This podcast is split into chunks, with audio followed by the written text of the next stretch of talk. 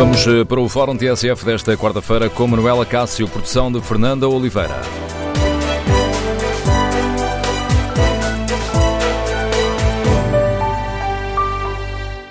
Bom dia, no Fórum TSF de hoje fazemos o balanço do ano político e queremos ouvir a sua opinião. Como avalia o trabalho do Presidente Marcelo, do Governo António Costa, dos partidos políticos? Que avaliação faz? O que é que correu melhor? O que é que correu pior ao longo do ano em termos políticos? Número de telefone do Fórum 808-202-173. 808-202-173. No dia em que se realiza na Assembleia da República o último debate do ano com o Primeiro-Ministro António Costa, queremos ouvir a sua opinião, como avalia o trabalho do Parlamento e, olhando para o Governo e para os partidos, que políticos se distinguiram este ano, quer seja pela positiva ou pela negativa. Recordo o número de telefone do Fórum 808-202-173 808-202-173 Repetir mais uma vez, já que me enganei 808-202-173 173. Para participar no debate online, pode escrever a sua opinião no Facebook da TSF ou na página da TSF na internet. Quanto ao inquérito que fazemos aos nossos ouvintes, perguntamos como avaliou o trabalho da Assembleia da República em 2017 e hum, neste momento leva vantagem uma avaliação uh, negativa. 80% um, dos ouvintes que já responderam uh, fazem uma avaliação negativa do trabalho da Assembleia da República em 2017. Ora, olhando para este ano, assim, em nadas muito rápidas, em termos políticos, este foi o ano da gestão da tragédia dos incêndios, do roubo de armas em Tangos, o ano em que Marcelo Rebelo de Sousa teve algumas palavras mais duras para o governo. Foi também um ano de bons resultados económicos e orçamentais, da eleição de Mário Centeno para a liderança do Eurogrupo, o ano em que duas das principais agências de rating começaram a olhar para Portugal com outros olhos e tiraram a dívida portuguesa do lixo. Foi também um ano em que a geringonça continuou a funcionar, com o governo a ver mais um orçamento aprovado pelo PCP, pelos Verdes e pelo Bloco, mas em que foi acusado pelos bloquistas de não respeitar a palavra dada. Foi ainda o ano em que Passos Coelho anunciou o adeus à liderança do PSD e em que muitos comentadores apontam um fim do estado de graça de António Costa. Ora, queremos ouvir a opinião dos eh, nossos ouvintes sobre que balanço fazem deste ano político, quem merece críticas, quem merece elogios, o que é que foi mais marcante ao longo deste ano. O número de telefone do Fórum, recordo, 808-202-173. Bom dia, professor Carlos Ali, bem-vindo ao eh, Fórum TSF. Sr. Professor, olhando, tivemos um ano hum, eh, muito rico em termos, eh, em termos políticos. Qual é o ponto que o professor gostaria de destacar mais? Bem, é interessante relembrar as palavras do Presidente da República em 2016, quando ele apontava para uh, o surgimento de um novo ciclo político em Portugal com uh, as eleições autárquicas de 2017. Portanto, ele dizia que a partir das autárquicas do próximo ano teremos um novo ciclo político. E, de certa forma, é, é, é interessante notar que esta previsão do Presidente da República confirma-se, mas talvez não necessariamente por fatores que o Presidente da República conseguisse prever em 2016. Porque se é verdade que temos um impacto político das eleições autárquicas, veja-se aquilo que uh, está a acontecer no PSD, a maior mudança que acontece a partir do outono de 2017 ocorre precisamente uh, duas semanas depois das eleições autárquicas, com os incêndios, a segunda vaga de incêndios mortíferos que tivemos em, em Portugal, a repetição de uma tragédia que era irrepetível e que depois acaba por marcar uma série de dimensões políticas, uma queda de popularidade do governo, uma relação mais tensa entre presidente e governo, um, uma afirmação maior dos partidos da oposição e também mais, digamos, uh, um discurso mais vincado dentro uh, da, da, da geringonça e, e, portanto, acabamos por ter aquele novo ciclo político, mas aquele novo ciclo político acaba por transcender o impacto das eleições autárquicas. E esse é o grande facto que, não, que, que marca 2017 as duas tragédias dos incêndios que, que acabam por deixar uh, efeitos políticos substanciais e ainda bem que isso acontece, porque são duas tragédias uh, com uma, um grau de mortalidade que expõe uma série de implicações a nível de políticas públicas e em termos políticos também, que Portugal não pode ignorar. Olhando para este, ainda para este ano, foi um ano onde uh, o governo era considerado um, detentor de uma grande habilidade política, havia alguns receios quanto à área, económica, à área económica. Ora, as coisas parecem ter corrido ao contrário, excelentes resultados uh, na área económica uh, e orçamental e muitas críticas sobre a gestão política do governo. É verdade, e é interessante notar aqui a mudança daquele que era o cerne do debate no, entre o início de 2017 e uh, agora que chegamos ao fim deste ano. No início de 2017, o discurso político ainda era marcado pela expectativa de será que vem aí o chamado diabo, não é? Agora que chegamos a dezembro de 2017, tendo em conta os resultados uh, em termos de consolidação orçamental, com o melhor déficit orçamental de, do período democrático, com a subida do rating por parte das agências de rating, etc., esse cenário parece por agora excluído. Não devemos excluir. Uh, convém relembrar que Portugal enfrenta este, o procedimento por déficit excessivo do qual saímos em 2017. Foi o terceiro que tivemos desde 2002 e os, nos dois anteriores voltámos a um procedimento por déficit excessivo uh, dois anos depois de sair dele. Portanto, é, é, algo a que temos que estar atentos uh, nos próximos tempos. Mas a verdade é que o discurso político mudou. Agora, Uh, pegando na metáfora de António Costa sobre este ter sido um ano saboroso, de certa forma podemos dizer que foi para o governo de um sabor agridoce. Uh, doce pelo lado económico, talvez não era o que nós mais esperaríamos Uh, no início de 2017, mas efetivamente em termos de desempenho económico, a queda do desemprego, uma taxa de crescimento uh, uh, interessante da economia e os resultados de consolidação orçamental, o desfecho foi muito positivo para o governo. Mas, efetivamente, as tragédias dos incêndios e depois Uh, uma série de pequenos casos, ou pequenos ou maiores casos que surgiram, acabaram por uh, gerar um, um, um, tom agridoce, diria eu, para este saboroso, este ano saboroso para o governo.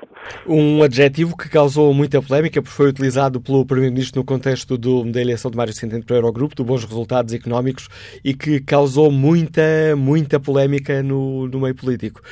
Aliás, hoje, se quisermos simplificar aqui a, a, o discurso, se quisermos reduzir as três principais figuras uh, do Estado, temos essa declaração de António Costa que foi um ano saboroso, o Presidente da Assembleia da República, Ferro Rodrigues, fala num ano inesquecível.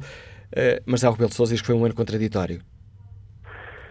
Sim, e, e, de certa forma eh, cada, cada uma dessas afirmações acaba por abordar dimensões distintas daquilo que foi o ano. A avaliação de António Costa senta-se claramente na avaliação do desempenho orçamental e económico do país, uh, mas, e as palavras do Presidente da República também ilustram isso, uh, não podemos esquecer uma série de desafios em termos de políticas públicas que o país continua a enfrentar.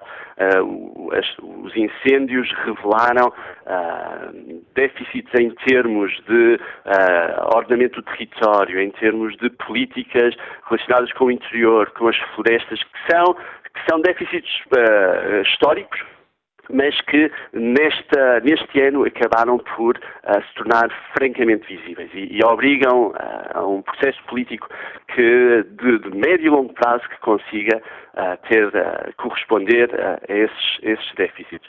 E, portanto, nesse sentido, tendo em conta algumas, sobretudo essas tragédias, compreende-se a avaliação do Presidente da República, uma avaliação que também ilustra como o Presidente da República se assume aqui como, digamos, um fiel da balança dentro do sistema político que é a, visão histórica dos Presidentes da República em Portugal. E também agora percebe-se a estratégia de Marcelo Rebelo de Sousa de, ao longo do tempo, conseguir uh, assegurar um capital de popularidade que lhe permite depois ser muito mais eficaz neste tipo de intervenções dentro do uh, debate público e, e, ter muito mais impacto nestas, nestas suas afirmações. E, de facto, uh, 2017 foi um ano inesquecível. Esperamos que não seja esquecido tanto pelo lado positivo, não é? obviamente, os bons resultados existem, mas também que não sejam esquecidos os aspectos de de, de, falhas do Estado uh, e também falhas da sociedade civil, uh, aqui penso também nos incêndios, também há responsabilidades nossas enquanto cidadãos que temos que assumir, uh, mas que não sejam esquecidas as falhas que que levaram, uh, sobretudo, às duas tragédias de junho e outubro.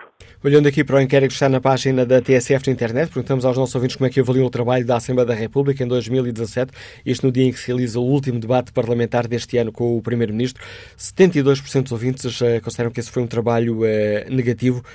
Que avaliação faz o professor Carlos Jalali? O Parlamento saiu valorizado ao longo deste ano? O, o, Parlamento tem tido uma centralidade muito maior nesta legislatura uh, do que uh, em quase todas as que ocorreram nos últimos, uh, desde o, deste milénio, ou até mesmo antes, a partir, se quisermos, de finais da década de 80. Isto porquê? Porque é um Parlamento onde não há uma maioria parlamentar e isso obriga ao governo a ter uma postura muito mais negocial, a, a entrar em diálogo com as várias bancadas parlamentares e uh, o processo político acaba por passar muito mais pelo Parlamento do que quando há uma maioria parlamentar, onde essencialmente é, é definido a nível das opções governativas e das estruturas do governo. Uh, isso é ainda mais reforçado nesta legislatura por causa dos acordos de incidência parlamentar entre os partidos à esquerda, não é, que viabilizam este governo do Partido Socialista. E convém lembrar que, formalmente, este é um governo minoritário do Partido Socialista, com apoio parlamentar, sobretudo para dimensões estruturantes como os orçamentos de Estado, como Manela Cássio referiu bem, por parte dos partidos à esquerda. E, e, portanto, o Parlamento tem tido uma centralidade muito maior e, e acho que uh, isso é uma diferença interessante em relação a legislaturas anteriores. Eu, eu não diria que ganham mais centralidade em 2017 do que em 2016. Quer dizer, o padrão é relativamente uh, estável. Agora, o que vemos em 2017 é um, alguns sinais adicionais de fricção uh, dentro uh, da, da, maioria parlamentar uh, que, que, derivam de dois aspectos, diria. Um primeiro é que, à medida que os acordos entre os partidos à esquerda são cumpridos, há menos, há mais necessidade de negociar outros, uh, outras opções políticas posteriores e, portanto, à medida que o tempo passa, é inevitável que mais das, das medidas aprovadas nos morandos, entre, nos acordos de entendimento entre os partidos à esquerda se cumpram. E, portanto, é necessário negociar outras coisas para o tempo que resta. E o outro aspecto é que, à medida que se aproximam eleições legislativas, uh, e agora entramos na segunda metade potencial desta legislatura, a verdade é que a pressão e a necessidade destes partidos se distinguirem uns dos outros torna mais premente, na medida em que acabam por competir, até certo ponto, por uma franja do eleitorado que se sobrepõe. E, portanto, estas fricções acabam por ser decorrentes da própria passagem do tempo à medida que aproximamos das próximas legislativas e uh, os acordos de entendimento uh, se, se, vão, se vão cumpridos. Sr. Carlos Ali, este foi o ano em que o CR7 do Eurogrupo foi eleito para, para a liderança, um homem do Sul, um, eleito para a liderança do Eurogrupo. Foi o ano em que Passos Coelho uh, abandona o, anunciou o abandono do uh, PSD, o ano em que Assunção Cristas confirmou a sua liderança com os bons resultados na Tarcas em Lisboa. Olhando para este ano, em sua opinião, houve políticos, alguns, que, alguns dos políticos que se distinguiram muito este ano, que mereçam uh, figurar na Galeria de Honra de 2017? Bem, uh, essas avaliações uh, são, são, em geral feitas com uma distância temporal muito maior, para, para, até para podermos avaliar o impacto das opções políticas que foram tomadas. É evidente que há certos protagonistas que se, que se destacam ao longo, ao longo do ano, e, e aqui podemos identificar uh, vários daqueles que, que o Manuel Cássio referiu. por um lado, acho que podemos destacar o Presidente da República, que uh, conseguiu manter o balanço de popularidade ao longo de 2017 e, ao mesmo tempo, fazer isso tendo uma posição um bocadinho mais divergente uh, do, do, do, governo, sobretudo com uh, a segunda vaga de incêndios, e onde aí marcou o seu, o seu espaço político e, e, sinalizou muito claramente a influência que um Presidente da República pode ter dentro do sistema político português. E, portanto, acho que essa é, essa é uma, uma nota importante.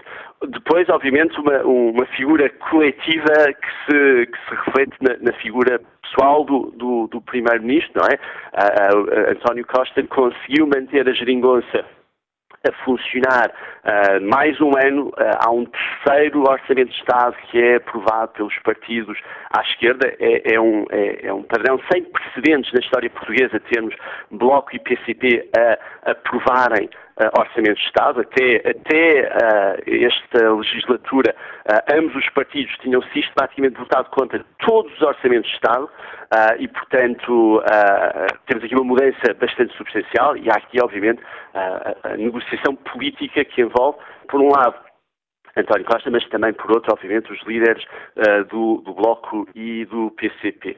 Uh, dentro do governo, Mário Centeno uh, acaba por, por, ganhar um destaque muito grande. Os ministros das Finanças têm sempre um destaque grande na governação em Portugal, porque a governação passa em larga medida por eles, mais a mais após o período do resgate, onde as questões orçamentais continuam a ser extremamente importantes dentro dos processos decisórios do governo. Mas Mário Centeno acaba por ganhar uh, destaque também pelos elogios de Wolfgang Schäuble, uh, quando o comparou ao Cristiano Ronaldo das finanças, não é? E uh, agora com a eleição para a presidência do Eurogrupo. Portanto, é, é também uma figura que se destaca. A Assunção Cristas tem feito um papel de afirmação no CDS depois de um longo período de liderança de Paulo Portas e, e tem conseguido uh, gradualmente afirmar-se nesta liderança. Um, é uma posição que ainda uh, está sob pressão, não é? E o resultado de legislativas futuras uh, vai ser decisivo, mas efetivamente as eleições autárquicas uh, e o facto de ter conseguido ficar à frente do do, do PSD uh, em, em, Lisboa acaba por lhe dar um, um balão de oxigênio uh, e de espaço e de margem uh, para, para os próximos tempos. E por fim, no, no PSD, obviamente, três figuras. a primeira, Passos Coelho, que, que sai da liderança depois de um longo período de liderança, é, é, é, é, figura, é uma figura que marca a história recente do PSD uh, e que, que, conseguiu levar uh, a bom porto uh, pela primeira vez um governo de coligação em Portugal, importa relembrar isto, foi o governo de coligação PSD-CDS de Passos Coelho, foi o primeiro governo de coligação a cumprir uma legislatura completa, portanto Passos Coelho uh, entra para a história aí também, não em 2017, mas agora que o seu percurso político, pelo menos por agora, termina, um, convém relembrar isso, e depois duas figuras que são uh, o futuro uh, de, do PSC, vamos ver uh, nos próximos tempos qual delas é o futuro do PSC, uh, que são Rui Rio e Pedro Santana Lopes, um futuro com, com algum passado em ambos os casos, não é, dentro do PST, e, e esse vai ser, aliás, dos aspectos interessantes para avaliar no próximo ano,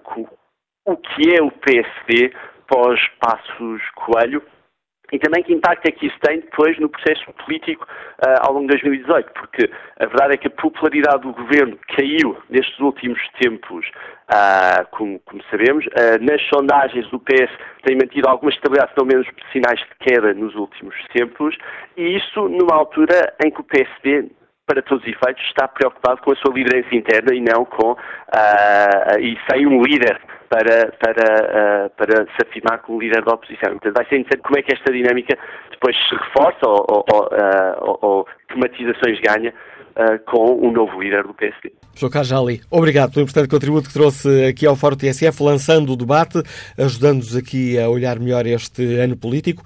Ora, queremos ouvir a opinião dos nossos ouvintes, mas logo às três e meia realiza-se o último debate do ano na Assembleia da República com o Primeiro-Ministro e este é o ponto de partida para o debate que fazemos aqui no Fórum TSF. Que balanço fazem os nossos ouvintes deste ano político? Como avaliam o trabalho do Presidente Marcelo Rebelo de Sousa e o do Governo António Costa? E o trabalho que tem sido desenvolvido pelos partidos políticos? O que é que correu melhor e pior? Olhando uh, para este ano, que políticos se distinguiram pela positiva e pela negativa. Queremos ouvir a opinião dos nossos ouvintes. O número de telefone do Fórum é 808-202-173. 808-202-173. João Santos é comerciante, liga-nos do Porto. Bom dia.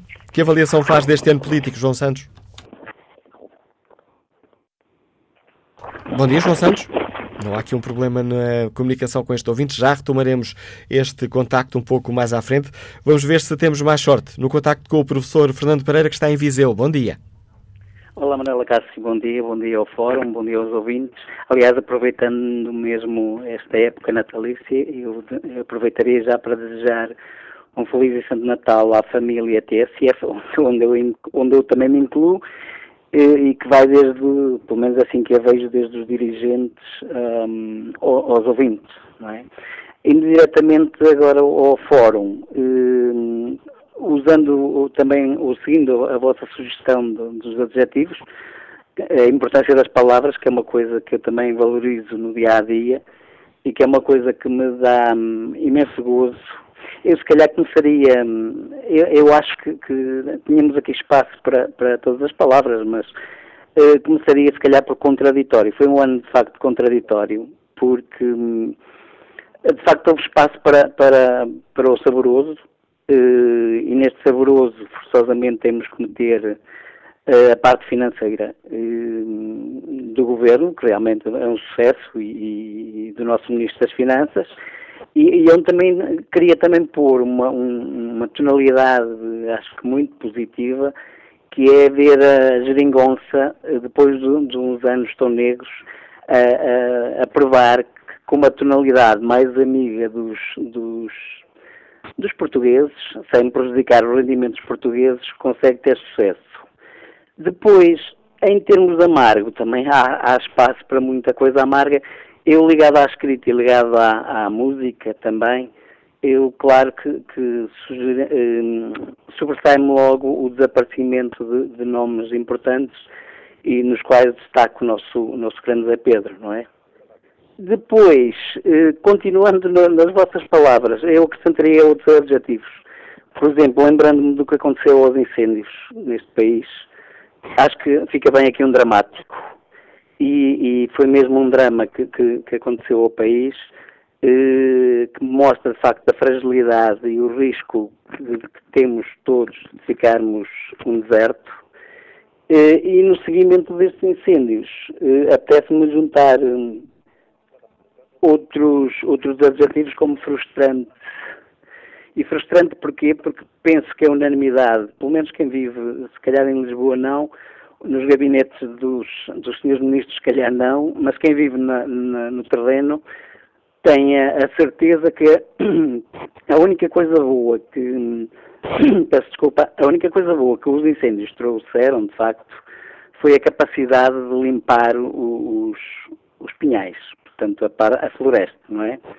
E, e quando tanta gente achava e continua a achar, eh, estou a, falar, estou a pensar nos políticos, que era importante fazer o cadastro eh, dos nossos terrenos, dos nossos, da nossa floresta, pois a altura era agora, não é? Portanto, o, o incêndio deixou-os limpinhos, uh, os limites dos terrenos agora estão perfeitamente identificados e teria que ser agora para fazer esse cadastro. O que acontece não sei se é por falta de capacidade, se é por falta de, de vontade, se calhar as duas coisas. Eh, o que acontece é que brevemente vamos ter eh, a vegetação a crescer, a própria folhagem está a cair, já está a começar a, atrapalhar os limites que ficaram a descoberto e, e por isso é que eu acho que é, é uma oportunidade perdida. Juntava a isto uma outra sensação que quase que me apetece dizer revoltante e imoral, que tem a ver com os apoios eh, que vêm do governo, e eu prometo que, que, vou, para não roubar espaço aos próximos ouvintes, vou, vou encurtar. O que é que eu quero dizer Não vai insistir no adjetivo longo. Uh, pronto, ok. Uh, então é assim, relativamente aos revoltantes, tem a ver com os muitos apoios prometidos para a floresta, para o interior, e, e, a gente que está cá no interior, portanto eu estou no interior, e, e, e nós questionamos onde é que estão. Depois, eh, uma outra questão que, que também é, é, revoltante e quase que imoral tem a ver com, com as candidaturas que, que portanto, os apoios que o governo deu, assim para quem está um bocadinho fora desta problemática, assim muito resumidamente, talvez pudesse explicar assim, e vamos ver se me faço entender, se não, se não me fizer entender, depois o Manuel Acácio ajuda. O Governo deu mais ou menos assim de, de uma dádiva tácita que, eh, que é até 5 mil euros, quem teve prejuízo até 5 mil euros, apresenta os prejuízos e não tem que fazer nada, recebe 5 mil euros. Pronto. Uh, o problema é que há muita gente que teve prejuízos muito acima dos 5 mil euros. E aí, acho que bem, era necessário fazer uma candidatura uh, onde as pessoas uh, se disponibilizam também a, participar. Uh, isto aqui já seria um bocadinho mais discutível, mas é mais em termos de valores, porque penso que em termos de setores não será igualitário, ou seja, penso que o apoio para o setor primário é inferior aos outros setores, pelo menos a informação que tenho, mas pelo menos aqui até aos 50 mil julgo que eram apoio a 85%, fundo perdido, e para cima passa a, a, a 50%. O que é que acontece? Foi posto um prazo, ah, e, e a salientar que estas candidaturas são de uma, de uma complexidade incrível. Eh, portanto, têm que ser feitas por gente que realmente está por dentro do mundo digital, por, por dentro de uma série, tem que ter uma série de competências. E, e, quando nós esperávamos que fossem os serviços do Estado, portanto, os ligados às, às chamadas zonas agrárias, portanto, os, os serviços administrativos do, do, próprio Estado que estão no terreno, uh, chega-se à conclusão que eles não o fazem, não é? Portanto, tem que ser outros técnicos e foi dado o prazo até o dia 15 de dezembro. Acontece que muita gente, voluntariamente, muita gente cheia de humanismo e solidariedade, fez grandes noitadas, porque era muita candidatura que era preciso fazer e, e, e o tempo urgia. À última da hora passou-se para 22 de dezembro e o que está a acontecer e daí o, chamado, o ter chamado imoral é o facto de haver ainda muita gente que vai ficar de fora. Porquê? Porque isto exige a identificação de a identificação técnica, que são chamados polígonos, eh, que só os técnicos podem fazer. Eh, resumindo e concluindo, para não roubar mais tempo, eu queria fazer um apelo aos presidentes, aos dirigentes dos organismos e associações ligadas ao setor primário e, sobretudo, aos presidentes de Câmara que, que por causa da, do, deste drama todo, acabou por um, acabar por soltar para ir também para, para, para a frente, e acho muito bem, que façam, que façam, que olhem para esta realidade. Portanto, há aqui, há aqui uma situação perfeitamente dramática, porque esta gente acabou por não ir aos 5 mil euros e acaba por ficar sem nada, porque não, não, não recebeu nada, porque se fosse aos 5 mil euros perdia a possibilidade de, de, de, fazer a tal candidatura e agora não tem condições porque ninguém lhe faz, não há, humanamente não é possível. E, portanto, eu fazia esse apelo que, que junto do governo ou junto de, de, entidades olhassem para esta realidade e, e, logo se calhar no Parlamento também era interessante se alguém o que alguém levantasse esta questão, porque acho que sobretudo é revoltante e imoral. Obrigado, Fernando Pereira, pelo contributo para este, que trouxe a este fórum a TSF, falando aqui de um dos, eh, sobretudo de um dos assuntos incontornáveis deste ano, a tragédia dos incêndios e depois um, a tentativa de auxílio às vítimas. Bom dia, Isabel Garção, está reformada, Liga-nos Lisboa. Sim, sim. Uh, quanto ao ano que passou, eu só tenho que dizer que foi um ano muito amargo e aterrador. Não me lembro nunca ter vivido uma coisa igual não só pelas desgraças que o país sofreu, como pela sensação de impotência de um governo que mostrou um desconhecimento total de como dirigir um país.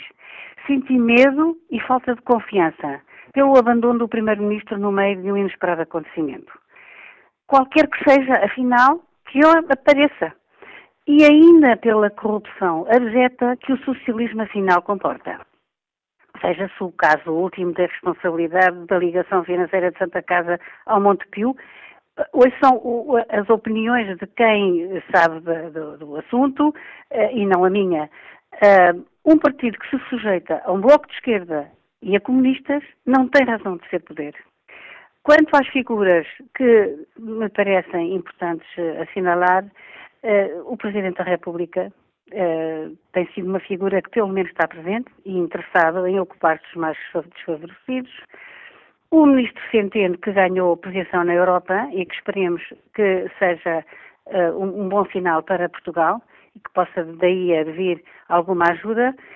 E Assunção Cristas, que foi uma figura a assinalar pela sua posição firme, que teve impacto. Tem um futuro nas próximas legislativas. E é isto, em, em poucas palavras. E obrigado pela sua participação e pela capacidade de síntese, Isabel Garção. Olha aqui o debate online. Ana Bessa Vieira escreve foi, um, que foi tudo menos saboroso este ano. Para o Primeiro-Ministro pode ter sido saboroso, mas mostra que, além de não saber reagir perante dificuldades, as esquece facilmente e que só lhe interessa o resultado económico. Mas uh, o que se passa à volta é paisagem. Não podia ter escolhido pior palavra para definir o ano, escreve Ana Bessa Vieira. Rogério Gonçalves participa também no debate online com esta opinião. Neste ano, duas palavras contexto e contradição. O único político que se destaca pela positiva, o qual ultrapassou as minhas expectativas, pois o Sr. Presidente da República tomava apenas como mero fazedor de opiniões, mas o seu papel não é fácil, mas apenas pode funcionar como moderador e negociador, o que tem um impacto indireto na política portuguesa. Quanto ao governo e oposição, mau serviço público, imaturidade, quase inexperiência, pouca humildade e insensibilidade social. E um exemplo claro é o debate que foi feito na Assembleia da República na crise dos eh, incêndios. Depois acrescenta Rogério Gonçalves, no mal destaco o deputado Hugo Soares e a deputada Assunção Cristas. Nesse debate só houve pregões e nada de viragem de um paradigma político.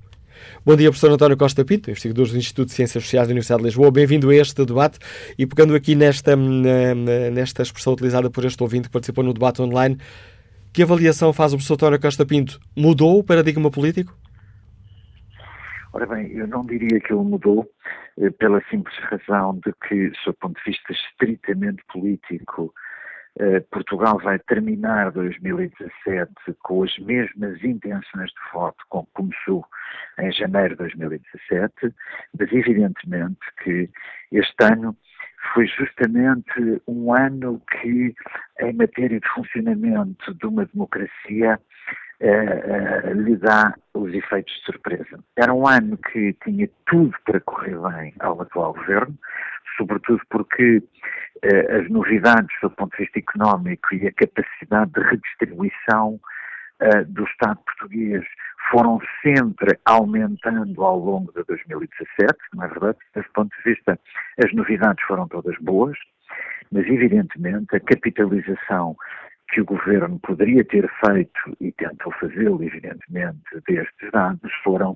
perturbados pela sequência de catástrofes associadas aos incêndios uh, no verão de 2017. E é a prova de que qualquer democracia, qualquer elite política, qualquer governo pode ser surpreendida nas funções uh, centrais do Estado, que é manter a integridade física da cidadania e do território, e evidentemente pode sofrer com a fraqueza da resposta política perante este tipo de acontecimentos. E esse foi, sem dúvida, o elemento negativo e que colocou o governo perante uh, grandes desafios em 2017. Agora, do ponto de vista político, em primeiro lugar, os acordos que sustentam este governo sobreviveram, no fundamental bem.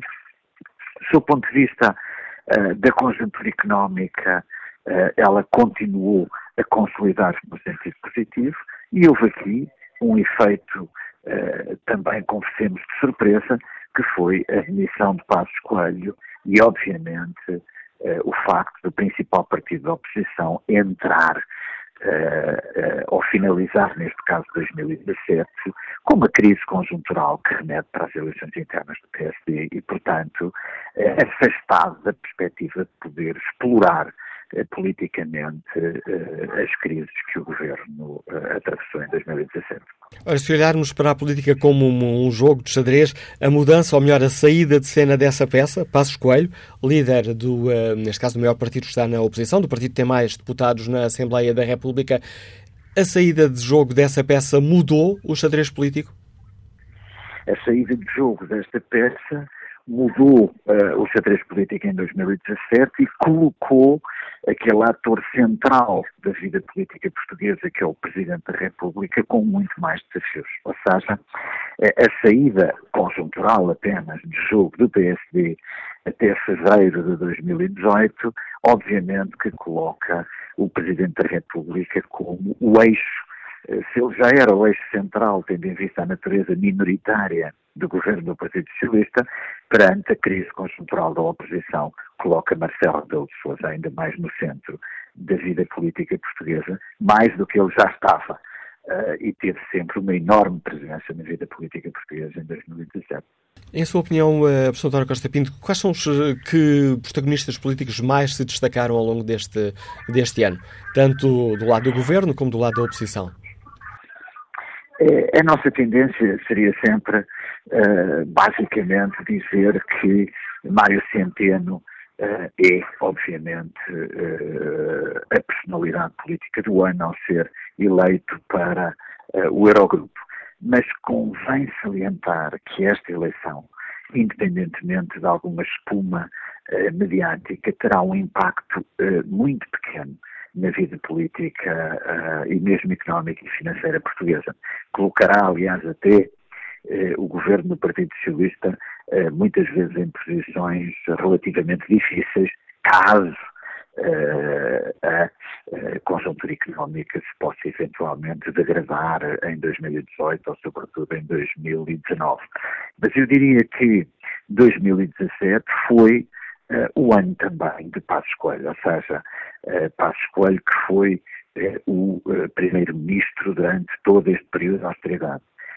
Passos Coelho que ensaiou resistir na oposição a esta formação deste governo relativamente inédito na conjuntura política portuguesa, Passos Coelho ao demitir-se confirmar a regra de que é muito difícil sobreviver em oposição nos dois partidos portugueses mais importantes. Neste dia em que se realiza no Parlamento o último debate do ano com o Primeiro-Ministro, perguntamos também aqui aos nossos ouvintes como é que avalia o trabalho da Assembleia da República. Que avaliação faz o professor António Costa Pinto com um cenário político que passa muito mais pela negociação constante? O Parlamento reganhou protagonismo? O Parlamento ganhou, sem dúvida nenhuma, protagonismo, porque o Parlamento foi a sede destes acordos políticos que sustentam o Partido Socialista, não é verdade? Não estamos, mais uma vez, convém salientar, perante o governo da oposição, perante o governo, peço desculpa, de, de coligação, uh, e justamente por isso o Parlamento ganhou uma enorme saliência, não só sob o ponto de vista dos acordos que sustentam o governo, também sob o ponto de vista da demarcação relativa dos partidos que apoiam este governo. Repare-se que a Assembleia da República é o palco mais importante das críticas e das demarcações uh, e das fragilidades uh, destes acordos vida as posições do Bloco de Esquerda e do PCP no Parlamento e, obviamente, uh, o Parlamento ganhou também uma dimensão muito importante porque se transformou, mas isso aí seria natural, do principal palco das atitudes políticas dos partidos da oposição de direita ao apoiarem, em alguns casos, ao rejeitarem noutros a grande maioria uh, da legislação que é submetida ao Parlamento. Portanto, o Parlamento, nesta conjuntura, ganhou, obviamente, uma não só visibilidade, como também palco político na democracia portuguesa. Obrigado, professor António Costa Pinto, por nos ajudar a analisar o ano 2017 em termos políticos. Na segunda parte do Fórum TSF, terei muito mais espaço reservado à opinião dos nossos ouvintes para participarem. Tem à disposição o número de telefone 808-202-173, 808-202-173. Basta que se inscrevam, depois somos nós que ligamos para si. Retomamos o debate a seguir às notícias.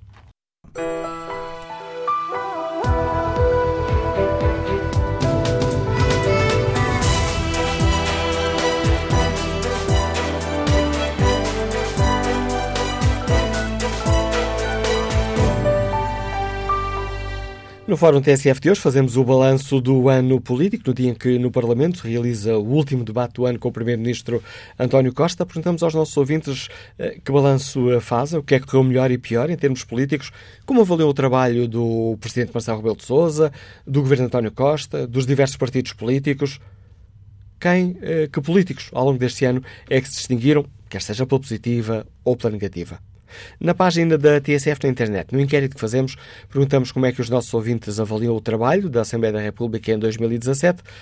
Neste momento, 52% dos ouvintes eh, consideram que foi um trabalho positivo, 46% negativo.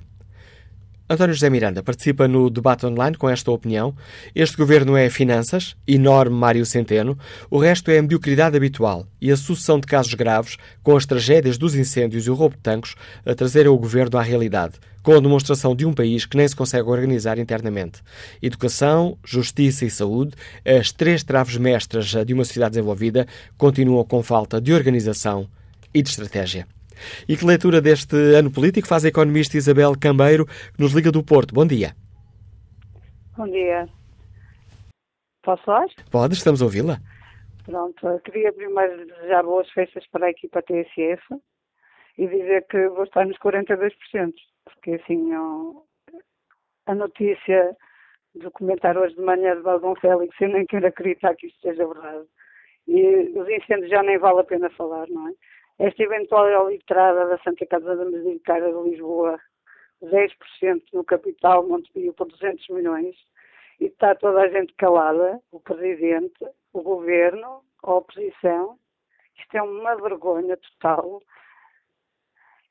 Nenhum político, nenhum político se destaca, sinceramente, porque são, é uma catadupa. Eu estou aqui no Porto, é uma vergonha. As notícias ao contrário, tudo que vem para o Porto é notícia. Se fosse para Lisboa, ninguém diz nada. Por isso, é uma vergonha para todos nós. Nem se, eu cheguei ao meu emprego, nem se acreditaram nessa notícia. E eu digo uma coisa, eh, nenhum isto, é assim, no meio de tudo que aconteceu em 2017, é mesmo nenhum. Ok? Obrigado, Isabel Cameiro, pela leitura que faz deste ano político. Que leitura faz o empresário Miguel Mafra, que está em Lisboa? Bom dia. Bom dia a todos. Bom dia ao Fórum. Bom dia, Manuel Cássio. Em termos gerais, eh, já muita coisa foi dita. Houve uma senhora na primeira parte, Isabel Garção, que falou muito bem. Eu subscrevo tudo o que ela disse.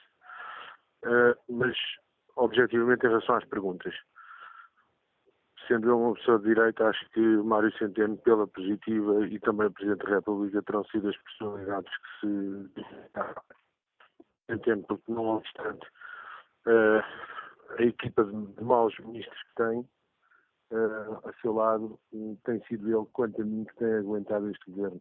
O António Costa, com todas as invenções que fez e imprevistos uh, dos fogos, uh, do Infarmed, agora esta questão das raríssimas, uh, todo este improviso que, que, tem tido em relação a estes casos, se não tivesse de facto o Ministro Mário Centeno a segurar as contas e, e, também com um ano que economicamente tem sido favorável por razões internas e externas, uh, António Costa, estou convencido já não teria governo. Portanto, parabéns ao, ao Dr. Mário Centeno, parece uma pessoa firme, segura, não é propriamente um político, mas é um bom técnico naquilo que está a fazer e é isso que nós precisamos. Uh, o professor Marcelo Rebelo Sousa também tem tido uma atitude bastante corajosa, com muito trabalho. Ele próprio tem dado exemplos e puxões de orelhas ao, ao governo e também está de parabéns, no meu entender. Às vezes é um bocado, passo a expressão com devido respeito, um bocado popularucho demais, mas efetivamente tem sido uma figura central, sobretudo para dar confiança e conforto às pessoas e é, incansável. Se tivéssemos 10 ministros como temos com a força de trabalho e de vontade que tem Marcelo Rebelo de Sousa, o país estaria muito melhor. Do ponto de vista negativo, eh, toda a Assembleia da República, toda, porque efetivamente eh, todos os debates, eu ouço muitos quando estou em viagem, eh, na estrada, os políticos que temos passam a vida a deitar culpas uns para cima dos outros, o PSD foi culpa do governo do PSD, depois o PSD diz que foi culpa do. E não passamos disto. Nos debates televisivos, em todo lado, ainda não falar de coisas de 2009 e 2008 e 2000, em vez de olharem e apresentarem soluções concretas. Dr. António Costa é um exímio exemplo disto, porque não responde nem a 30% das perguntas objetivas que fazem no, no Parlamento. Mas o, o Dr. Hugo Soares uh, tem culpa porque não, não o obriga a responder e, e a doutora, assim, a Associação Cristã faz todo o esforço, mas não, não conseguem. Portanto, os, os, políticos em geral devem ser mais pragmáticos, mais objetivos e mais sérios na forma como desenvolvem as suas ideias. E tentarem, sobretudo, ser mais eficazes, que não são. Uh, queria só acrescentar um ranking em relação a estes secretários de Estado, agora do assunto raríssimas, ficaria para mim no, no ranking como o primeiro na desonestidade moral. Uh, bom dia a todos, um Feliz Natal para todos. Feliz Natal também para si e para todos os nossos ouvintes. Miguel Mafra, a opinião deste empresário que nos liga de Lisboa. Paulo Roberto participa no debate online com esta opinião. Politicamente, o governo Costa mostrou uma enorme fragilidade para lidar com as crises, nunca visto antes. Atrapalhadas, escândalos e demissões eh, depois expliquei incêndios, tanques, viagens da Galp, agora raríssimas, são apenas alguns exemplos. Todos os dias temos novas revelações de situações graves. No tocante ao tão falado crescimento da economia e ao deslumbramento dos ratings, não devemos esquecer que a vida real das classes médias não é assim tão fantástica. Falta de habitação a preços normais para os jovens, a pobreza a aumentar, centenas de pessoas a viver sem eletricidade há mais de um ano às portas de Lisboa e o incumprimento bancário a crescer, só para citar quatro temas. Conclui Paulo Roberto. Para fechar o ano, a notícia do despedimento de 800 trabalhadores do CTT. Ano saboroso? Pergunta Paulo Roberto. Só se for para alguns. Bom dia, professor João Duque. Bem-vindo ao Fórum TSF. João Duque é professor catedrático do ISEG, é comentador do programa da TSF e do Dinheiro Vivo, A Vida do Dinheiro. Sr. Professor, em termos uh, políticos, como é que olha para este ano? Já aqui logo na abertura recordei aqui três adjetivos utilizados um, pelos, uh, pelas três principais figuras uh, da nação em termos institucionais. O Presidente da República fala num ano contraditório. o Primeiro-Ministro utilizou o termo um ano saboroso, estava a referir-se às questões económicas e financeiras. E com o Presidente da Assembleia da República a dizer que foi um ano inesquecível. Como é que o economista João Duque olha para este ano? Olha, Manuela Cássio, e bom dia ao Fórum. Um, vejo como o Presidente da República é um ano de notícias saborosas, uh, economicamente falando, mas uh, não nos podemos esquecer, de facto, dos fogos de, de e depois os de outubro, ou até da queda da árvore na Madeira, que também causou 13 mortos.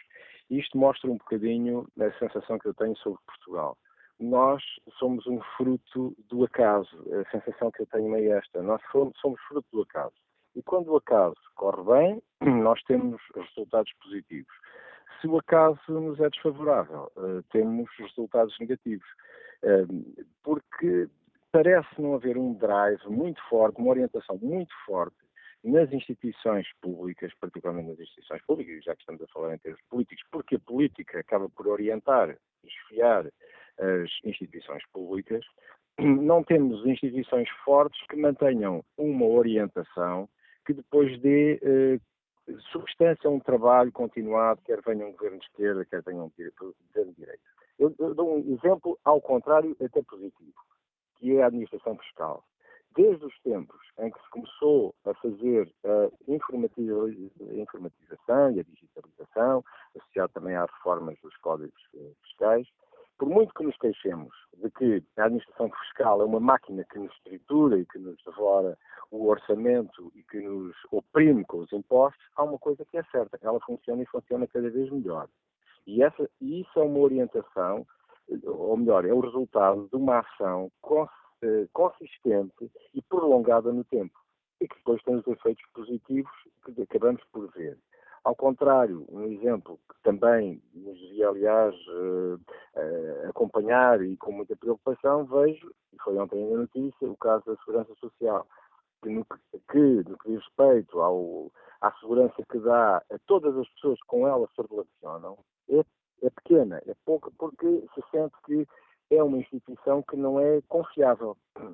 Portanto, dito isto, em termos económicos, eu diria que nós acabamos um ano que eh, em que Portugal tem um desenvolvimento económico que não era expectável há um ano e meio atrás, dois anos, é resultado de uma procura externa, que é isso que está a puxar Portugal. Portanto, o crescimento eh, de Portugal, quando é descontadas as importações nos vários componentes, vê-se que eh, está a crescer basicamente à custa do, das exportações.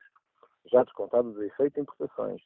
exportações de bens e de serviços. De bens, no que diz respeito a equipamentos eh, e produtos eh, transformados, e, ou então, para consumo, ou então turismo, é? Também é uma prestação de serviços, ou prestação de serviços de várias naturezas a entidades terceiras. Portanto, basicamente, nós estamos a crescer 2,6% que estão a prever para este ano, é 0,8% por procura interna e 1,8% por procura externa.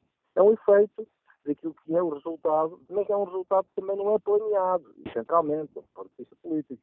Todas as armas foram apontadas para o desenvolvimento da procura interna e para o desenvolvimento das empresas para servir a procura interna, para aumentar o rendimento das famílias, para essas famílias desenvolverem a economia interna.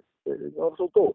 Portanto, hum, quem está à frente nos momentos bons colhe os efeitos e depois arrisca-se até, uh, em circunstâncias que às vezes são inesperadas, a ter esse efeito de se considerar que, bom, é um, uma pessoa que tem, recolhe os louros daquilo que é um, diria, um efeito conjuntural. No que diz respeito aos políticos em si, eu acho que o Presidente da República teve um excelente desempenho. Ele acabou por nos habituar a uma ação que nós não estávamos habituados a fazer, de grande proximidade com as pessoas, e percebemos que há momentos em que essa proximidade, de facto, faz a diferença. E isso notou-se nos momentos críticos de, de, de, apoio psicológico às vítimas dos incêndios. E, e, e, é nesses momentos que nós percebemos que é bom ter uma instituição pública, pelo menos que dá a cara, que aparece, num momento mau. Não é só nos momentos bons, mas num momento mau, de estar com as pessoas. E essa política de proximidade, de contacto físico do Presidente da República, que eh, em determinada altura, antes dos incêndios, eu acho que antes dos incêndios, levava a, a, crítica ou, ou, ou afirmações jocosas sobre as selfies, etc. Eu próprio, muitas vezes, brinquei com a, tudo que Presidente da República, que parecia tudo que era selfies, etc. Uh, ele, ele continuou, não nas selfies, mas foi mais longe, e continuou na sua atitude persistente de estar junto das populações nos momentos mais críticos. Eu acho que isso fez diferença em Portugal. Foi uma, eu diria que uma revolução na forma como as instituições públicas são representadas e são próximas do cidadão. O governo tem uh, momentos piores e melhores. É evidente que o momento uh, melhor, acho eu, é nos momentos em que se recolhem os trunfos do, dos resultados económicos, eu acho que são os melhores momentos do governo, e António Costa sempre apareceu a, a recolher esses, esses, eh, benefícios. Eu acho que o meu colega Mário Centeno eh, personaliza depois, até na eleição do Eurogrupo, aquilo que é o resultado deste benefício económico. Diga-se passagem o governo, quando entrega, quando começa a sua legislatura, portanto começa a sua ação, faz uma coisa exatamente ao contrário do que está a fazer agora. Por exemplo, estou a dizer isto porque nota uma alteração de percurso naquilo que foi uma política uh, financeira, gestão financeira do Estado. Mário Centeno, quando chegou, adiou o pagamento que estava previsto ao Fundo Monetário Internacional. Exatamente para começar a pagar, a restituir rendimento às famílias, na ótica de que era um mercado interno que poderia dar a volta à Portugal. Ora, o que se verificou mais tarde, eu acho que ele fez bem, reconheceu que, aliás, não valia a pena lutar contra uma parede que era a Europa, digamos assim, na altura ainda com, com, com acompanhamento por, por via da Troika. Eu lembro também que o Mário Centeno começou por exigir um déficit de 2,6% para 2016 e, e depois acabou uh, por mostrar que afinal não precisava de 2,6 nem 2,5 nem 2,4. Portanto, ele, ele, acabou com um déficit muito menor. E, portanto, uh, não aproveitando, aliás, isso foi crítica de, de, de, apoiantes do governo, nomeadamente do Bloco de Esquerda, que fez uma crítica ao governo por ter ido além da Troika, naquilo que eram as necessidades, e isso teve efeito no, na política de investimento pública e de, de despesa, e, portanto, digamos, de acompanhamento e desenvolvimento dos serviços públicos. E, e, portanto, diria que há esta alteração de percurso de visão daquilo que é a gestão pública, não deixando de, evidentemente, porque há folga, de continuar a política de restituição de rendimentos aos portugueses, porque eh, há espaço. Há espaço. Pode-se dizer que há um espaço que mais tarde pode ser, eh, enfim, pago com, com, com, com, com com sanções, vamos ver que, medida que nós vamos conseguir manter uh, no futuro esse tipo de, de, recuperação de rendimentos, mas, de qualquer das formas, no curto prazo havia espaço, e o que o Governo fez, legitimamente, com o mandato que tem da Assembleia da República e o seu apoio, ele fez exatamente isso. Portanto, digamos que essa é a minha visão do governo. No Parlamento, eu um deputado. Eu tenho dificuldade em falar nele, porque sou amigo, eu, mas eu acho que ele se distingue no Parlamento porque, sendo. Uh, a ligação aqui por telemóvel não está famosa, não percebia quem é que o professor João Duque estava a referir, agora no Parlamento. Ah, vou, vou, já dizer, é o, o deputado do Partido Socialista, Paulo Trigo Pereira, porque mostra que é possível que um deputado, mesmo eleito num partido, nas listas de um partido, tenha uma posição de independência e tem feito um trabalho que eu acho meritório, até pela divulgação do seu trabalho no Parlamento. Portanto, eu acho que nós precisamos de uma reforma política de modo a, a dar ao Parlamento mais paulos, Trigos Expressa, mais exemplos destes, personalidades que se distingam pelo conhecimento que têm e pela independência que demonstram face àquilo que são as listas iniciais. Professor João Duque, obrigado por nos ter ajudado a olhar este ano político de 2017. João Duque é professor catedrático do ISEC, onde também dá aulas, ou dava aulas o uh, atual ministro Mário Centeno, presidente do Eurogrupo. João Duque é comentador de, do programa da TSF e do Dinheiro Vivo, A Vida do Dinheiro. Bom dia, Nuno Souza, empresário, está no Porto. Como é que olha para este ano político? Olá, Manuela Cássio. Um bom dia para si, para todos os seus ouvintes e deixe-me então, nesta, nesta época, desejar-lhe a si à sua família um santo e feliz Natal, extensível a todos os colaboradores desta rádio maravilhosa, de quem eu sou amigo há muitos anos e, e quem me habituei a admirar e a respeitar por ter uma rádio, como diziam no, no, no passado, vai até ao fim da rua e até ao fim do mundo para procurar uma notícia. Dito isto, eu queria lhe dizer, uh, citando a minha, do, a, a minha intervenção, em dois pontos. O primeiro, um ponto positivo. Não sendo eu republicano, eh, gosto muito da atitude do Sr. Presidente da República. De facto, eh, acho que ele de facto tem sido, independentemente de ser acusado de popularucho ou não, tem sido o que deve ser um político de proximidade ir às pessoas, ouvi-las, interessar-se por elas, pelos seus problemas, dar-lhes um conforto, porque de facto uh, os políticos estão tão longe, tão longe, tão longe das pessoas que o Sr. Presidente da República veio com toda a humildade e toda a sua sabedoria, que também temos que elogiar, que isto é uma sabedoria, o que ele faz, de facto, de estar em todo lado, quase em todo lado, e de ouvir essencialmente as pessoas ele valoriza o que é mais importante na nação portuguesa, que são as pessoas. Muito obrigado, Sr. Presidente da República, e olha, desejo-lhe que continue e que, de facto, que consiga uh, espicaçar estes políticos instalados aí em Lisboa, que não conhecem a realidade do país e ele, de facto, tem vindo, em primeiro lugar, demonstrando como é que se faz. Um ponto positivo é este já que isso falou em, muitos, em muitas situações, eu não me quero repetir, e é um dos pontos que eu vou falar e que de facto eh, muita gente não tem falado e que tem sido um mau exemplo para a nossa juventude, gravíssimo o exemplo que se dá para a nossa juventude. Eu preocupo-me imenso com a juventude. A juventude é o futuro da nação. E se nós estamos a demonstrar, e estamos a falar, estou a falar na área desportiva, se lhe estamos a demonstrar que o seu sacrifício, a sua superação, o seu, o seu esforço físico natural não tem interesse dentro do campo, porque há uma instituição neste momento que estendeu um povo vergonhoso que adultera a verdade desportiva, a classe política que é, que é aqui que estamos a falar, é aqui que eu quero chegar.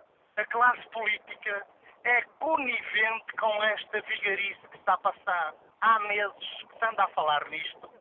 Não se ouve um deputado, um secretário de Estado do Porto, a quem o Estado deu a gestão do desporto nacional, não se ouve falar, toda a gente sabe que ele é, é do clube que, que neste momento está acusado de alta corrupção, de adulteração da verdade desportiva, e ele não fala, não vem falar porque não são capazes de, de ir ver o que é que a Federação Portuguesa de Futebol, que usufrui de, de utilidade pública, o que é que eles estão a fazer não estão a fazer nada porque o seu presidente tem tido o, roubaram-lhe o computador, o telemóvel e, e parece que os chantagiam. Por isso, a Federação Portuguesa de Futebol não tem neste momento condições para ser árbitro nisto. Mas já estamos a desviar-nos da política e a passar para, para o futebol. Manela Cássio, oh, Manela Cássio desculpe-me, que eu vou respeitar integralmente o que você perguntou. E eu, eu não, vou, não vou desviar. Este é um caso em que eu acho que a política anda calada, não faz aquilo que devia fazer. E é aqui que eu acho que é negativa a atitude dos políticos e da Assembleia da República. A Assembleia da República deve zelar pela justiça, pela verdade e pelo interesse comum.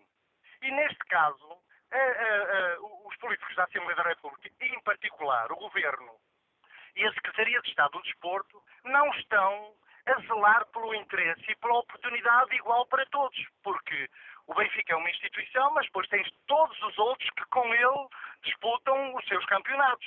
E, portanto, a Secretaria de Estado do Desporto, neste momento, é conivente com a corrupção que o Benfica exerce no desporto português e deixa que a verdade esportiva seja adulterada. Por isso, eu acho isto mesmo, mesmo muito grave. Eu acho que, e a TSF aqui, também acho que não está a trabalhar como devia estar. Não anda à procura de ver o conteúdo, não é como é que isto foi conseguido, como é que estas notícias apareceram. É o conteúdo é interessante ou não é para o povo português. E eu acho que isto é um mau exemplo que se está a dar em geral, não é? Para todas as pessoas como eu, que sou consumidor do desporto, pago o meu bilhete e vou lá eh, com aquela ideia de que vou ter dentro do campo uma disputa natural do esforço dos seus, dos seus atletas e eu vou agora com a ideia de que o Benfica já tem tudo resolvido porque uh, aquilo já está tudo congeminado. Portanto, isto é horrível porque eu se for a um estabelecimento e for enganado, eu tenho leis que me permitem uh, e que me defendem como consumidor. No desporto, não. Tenho uma Secretaria de Estado do Desporto e o IPDJ que pactuam com os fora de lei. Ora, eu acho isto gravíssimo. É um ponto. E o Nuno que... Sousa tem consciência de que as afirmações que estão a fazer não foram ainda julgadas em tribunal, mas. Não, eu sei que agora anda toda a gente preocupada com isso. Eu não estou nada preocupado com isso. Eu leio os e-mails, vê-se não, não é no todos os órgãos de comunicação social, porque o Benfica também domina muitos órgãos de comunicação social que andam calados. Não sei se, é, se os compra com o silêncio os compra com os vouchers, não sei o que é que se passa, que eu acho lamentável. Mas eu, eu, estou a fazer afirmações que se vê. Vê-se nas revistas, eh, vê-se nos jornais, vê-se na internet, aos montes. E não é ninguém que lá vai escrever. É, e essas já são, Nuno de Sousa, questões que estão muito à margem aqui do Fórum TSF de hoje, mas já nos deixou, já fez a ligação, uh, critica o Parlamento e o poder político por não estar a dar, a este caso dos e-mails, a atenção que o Nuno de Sousa considera que era essencial dar também da verdade desportiva. Fica a sua análise este e este o seu olhar pelo ano 2017. Que análise e que olhar tem Joaquim Benha? Está reformado, é autarca, Liga-nos de Cruz. Bom dia. Bom dia. Olha, primeiro que também salientar, de facto, aqui a qualidade da TSF, que é, de facto, uma rádio com a qual também há muito tempo, e até tivemos um protocolo, que eu faço parte aqui da rádio, sou rádio de Coruja, e tivemos, de facto, um protocolo durante muitos anos, ao seu início. Uh, vamos ao que interessa. Análise dos políticos de Portugal. Uh, Presidente da República, Marcelo Rebelo Sousa, é, penso que é muito positiva. É um presidente de proximidade que, paramos em, com, se compararmos com o anterior presidente Cavaco, era uma pessoa distante, não se ligava à sociedade. Este atual presidente, Marcelo Rebelo Sousa, é um homem que vive na sociedade e muito, para mim muito igual ao presidente Mário Soares e presidente Jorge Sampaio. Vamos por parte do governo. O governo penso que também tem, tem tido um percurso muito interessante, positivo, mesmo com os problemas que as calamidades lhe depararam, e as dificuldades que havia, de facto, económicas também no país. Uh, nós temos as calamidades, os casos dos incêndios, morte de pessoas. Eu penso que tem que, com estas dificuldades todas, também tem sabido responder. E de tal maneira que o desenvolvimento positivo do país em que hoje podemos ter um crédito internacional, Portugal, que adquiriu muito positivo, a própria dívida diminuiu. E aqui há que salientar, de facto, a capacidade do Primeiro-Ministro, o Ministro das Finanças, o Ministro da Seguridade Social, do Trabalho, que, de facto, em termos de reformas e o que tem em relação às, às reformas de reformados, tem tido respostas muito positivas. E, e o Ministro da Agricultura também, que, de facto, está num trabalho interessante para poder responder um bocado em termos de organização deste país na parte florestal, que bem precisava de há muitos anos e tem vindo a ser adiado. Também, já agora, eh, na Assembleia da República, eu penso que é muito positiva, com os acordos à esquerda, que tem desenvolvido aqui toda uma ação de suportar este governo, em que, de facto, também responde depois pela positiva uh, no desenvolvimento do país. Quanto a, a outro poder, que é os autarcas, que as câmaras e freguesias continuaram a responder, e se nós recordarmos, com as dificuldades que havia económicas, a responder muito positivamente às necessidades dos seus municípios e fregueses. Mesmo com as situações difíceis que tínhamos criadas pelo anterior governo do PSD e CDS, que lamentava epá, as ações das câmaras, até criou leis que impunha situações, no caso da lei dos compromissos, que impunha situações difíceis para que as autarquias pudessem, de facto, funcionar. É? e, e mesmo assim, os diferentes autarcas, os diferentes de Câmara não vão aqui para o partido A, B ou C. Todos eles, cada um na sua terra, eh, de facto, souberam aí responder às necessidades dos seus municípios e dos seus fregueses, em situações difíceis que tinham, eh, mesmo em termos de poder responder legalmente, eh, tinham de facto fazer assembleias sucessivas para que se possam responder às necessidades dos seus, conselhos e das suas freguesias.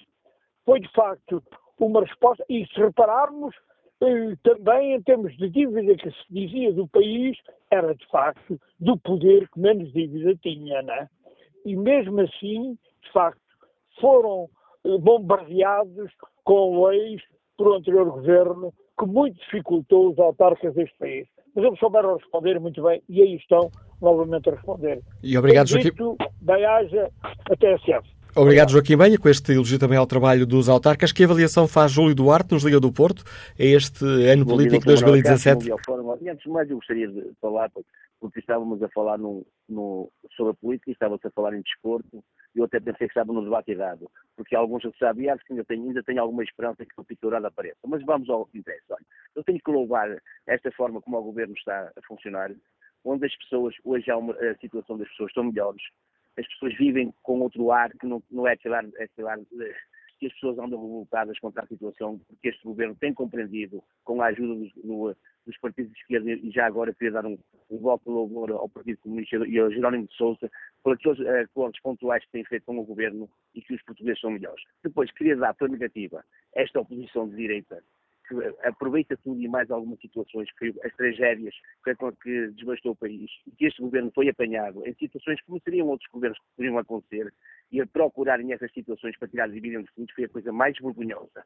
Porque esta oposição de direita não tem nada para oferecer aos, aos portugueses, simplesmente o que ofereceram aos portugueses durante quatro anos que governaram foi miséria, fome, imigração foi a única coisa que eles conseguiram oferecer ao povo e estão à espera de voltar à mesma situação. Lamento imenso que as pessoas ainda, ainda continuem a funcionar assim e a fazerem debates destas formas que é a destruição do povo e a destruição do país. E já agora também um voto de, ao, ao doutor, ao, ao nosso Ministro das Finanças, que pelo trabalho que tem feito e aquilo que tem feito a voz portugueses. Era só isto que eu tinha a dizer, continuação de bom programa e já agora um bom Natal para o Dr. Manuel Cássio e para toda a equipa da TSF. Bom dia, obrigado. E como disse um dos primeiros ouvintes a participar no, aqui no Fórum TSF de hoje, é um Feliz Natal para toda a família TSF, quem trabalha aqui, para quem nos ouve desse lado. Vamos agora à análise política do Anselmo Crespo, o subdiretor e editor política da TSF. Tivemos um ano muito marcado pela, pela política. Foi um ano onde se confirmou uma viragem de ciclo?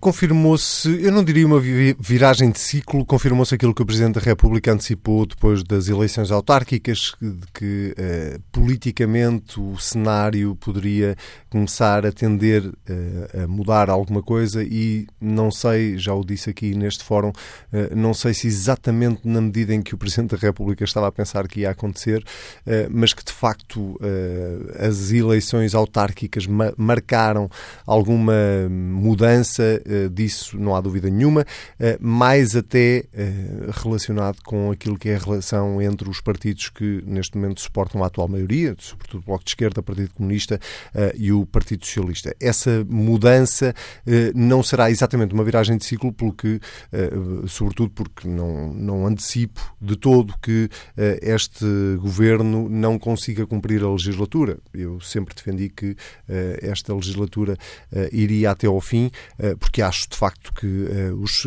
três, os quatro partidos que uh, compõem esta maioria uh, estão amarrados, direto ou indiretamente estão amarrados e vão ter que levar até ao fim porque o primeiro que der o tiro uh, vai acabar por morrer. E, portanto, como toda a gente tem noção disso, ninguém quer dar o tiro. Uh, dito isto, esta é uh, uma um ciclo político uh, que uh, estagnou de alguma forma. Se do ponto de vista político mudou de facto alguma coisa na relação entre os partidos, do ponto de vista estrutural, daquilo que é a estabilidade política do país, eh, essa estabilidade tende a manter-se. A situação económica do país eh, está hoje muito melhor do que estava quando começou esta legislatura, eh, disso não há dúvida rigorosamente nenhuma, e as dificuldades que, a, que o atual governo tem para ir mais longe existiam há dois anos, existem agora e vão existir provavelmente até às legislativas de 2019, porque a solução governativa assim o impõe. Portanto, eu não diria que há uma mudança de ciclo político porque isso significaria que uh, podíamos estar à beira de eleições antecipadas, não me parece que seja isso que, que vai acontecer.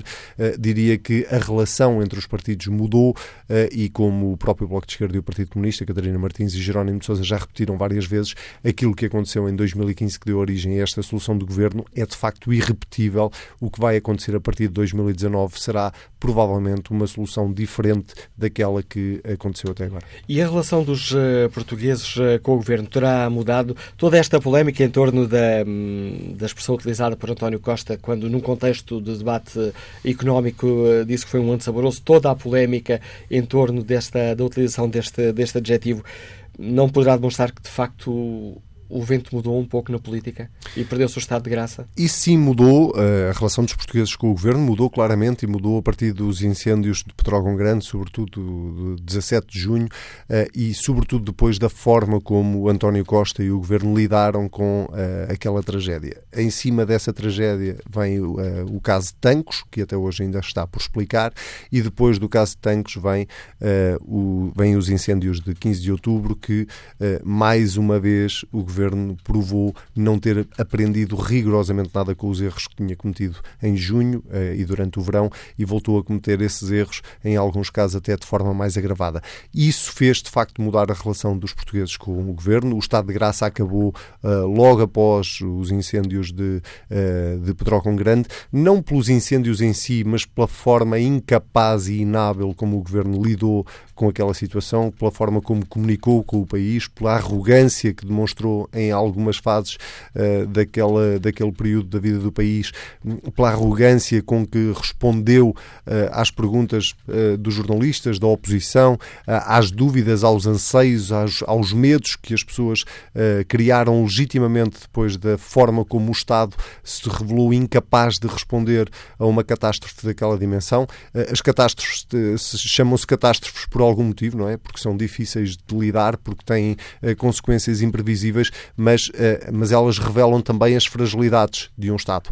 E se houve coisa que os incêndios deste ano revelaram foi exatamente as fragilidades que o Estado português tem a lidar com um problema que não nasceu em 2017. O problema dos incêndios é um problema que existe desde sempre. Era suposto, com o passar dos anos, com o evoluir da ciência, da tecnologia, com aquilo que aprendemos nos erros do passado, nós conseguirmos estar mais bem preparados hoje para responder a uma situação como esta dos incêndios. Ora, o que se provou este ano é que não só não aprendemos grande coisa com o passado, como uh, o Estado não, não evoluiu desse ponto de vista e andou a dar garantias às pessoas que não eram verdadeiras.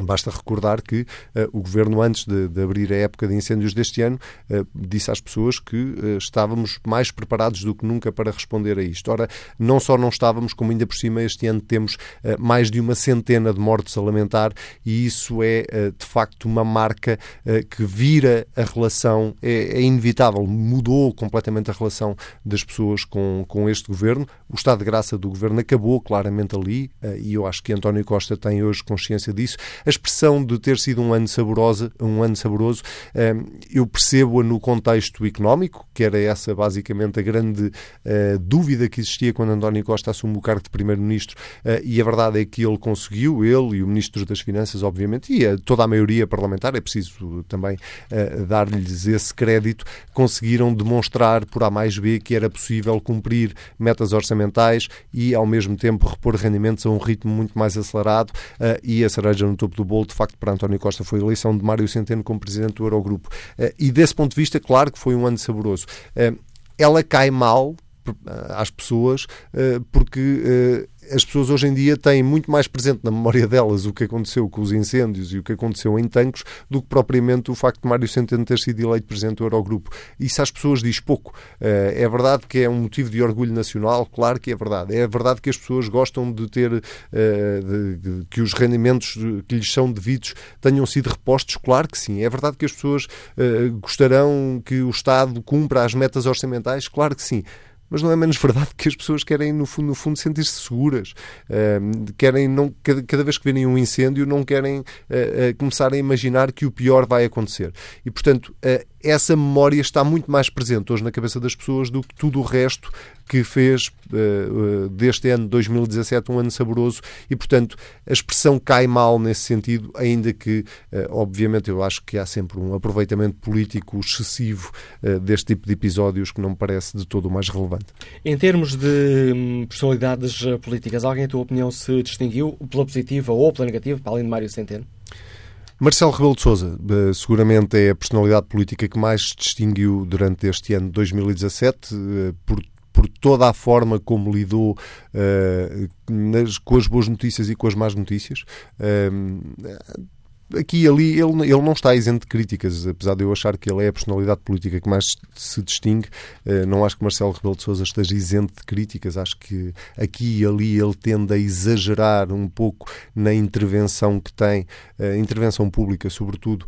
Eh, ele, em muitos casos, quase que se substituiu ao próprio governo. Estou-me a recordar, sobretudo, do caso de Tanques, em que ele quase que puxou o Ministro das Finanças, o Ministro da Defesa por uma orelha e levou até Tanques para para, para marcar uma posição que era de isto tem que ser averiguado o mais rapidamente possível, nós temos que saber o que é que aconteceu. A verdade é que até agora ainda ninguém percebeu, acho que já toda a gente se perdeu no meio desta história. Ainda ninguém percebeu exatamente o que é que aconteceu. Até ficámos a ganhar uma caixa de armas que não sabíamos Exatamente. Ainda... Armas não munições. É, é, deve ser provavelmente o, o, sonho de qualquer pessoa que, que, seja assaltada, que é ser assaltada e quando lhe devolvem o, o que foi roubado, devolvem em excesso. Um, mas dizia eu que Marcelo Rebelo de Sousa, uh, entre o deve e o haver, entre aquilo que fez bem e aquilo que fez mal, é claramente a personalidade política que, se, que mais se destacou. Deixa-me dar uma nota também para a Assunção Cristas, que, uh, de quem eu não sou particularmente fã pela forma como faz oposição, um, porque acho, em bom português, que é, em muitos casos, muita parra, pouca uva, mas uh, que tem claramente o mérito, e é preciso sublinhá-lo, tem claramente o mérito de ter tomado uma decisão muito arriscada politicamente, que foi decidir candidatar candidatar-se a Presidente da Câmara de Lisboa e ter conseguido o melhor resultado de sempre, aliás, eu diria quase um resultado irrepetível uh, nas autárquicas em Lisboa. Pela negativa, diz. Uh, pela negativa, um, eu acho que claramente Passos Coelho é quem sai pela porta mais pequena uh, durante este ano de 2017, não, pela, não só pela ação que teve em 2017, mas por aquilo que foi a ação dele durante estes dois anos. É verdade e é justo dizê-lo que o papel dele não era fácil. Ele tinha um problema de coerência, porque tinha que ser coerente com tudo o que defendeu e não podia de repente navegar apenas ao sabor do vento, mas depois tinha um problema de realidade entre aquilo em que ele acreditava e aquilo que a realidade foi demonstrando, uh, isso uh, acabou por uh, esgotar Passos Coelho politicamente e, portanto, pela negativa, eu destacaria provavelmente Pedro Passos Coelho, que sai agora da liderança do PSD. Não digo que estará morto politicamente, porque isso é uma figura que na minha cabeça não existe, como Santana Lopes nos continua a demonstrar todos os dias, mas, mas acho que este ano, 2017, foi um ano particularmente difícil para Pedro Passos Coelho. Com a análise do Anselmo Crespo, editor de política da TSF, chegamos ao fim deste fórum onde analisámos o ano político no dia em que se realiza na Assembleia da República o último debate do ano com o Primeiro-Ministro António Costa. João Samarcos participa no debate online com esta opinião. A prestação económica foi um pouco melhor relativamente aos outros anos. Agora, quanto ao resto, mais do mesmo. Dinheiros públicos mal gastos, políticos envolvidos em situações pouco ou nada clarificadas, justiça que não melhora. E, acima de tudo, os incêndios, duas vezes, exclama João Sá Marques. Quanto à pergunta que está na página da TSF na internet, como avaliou o trabalho da Assembleia da República em 2017, 58% dos ouvintes fazem uma avaliação negativa.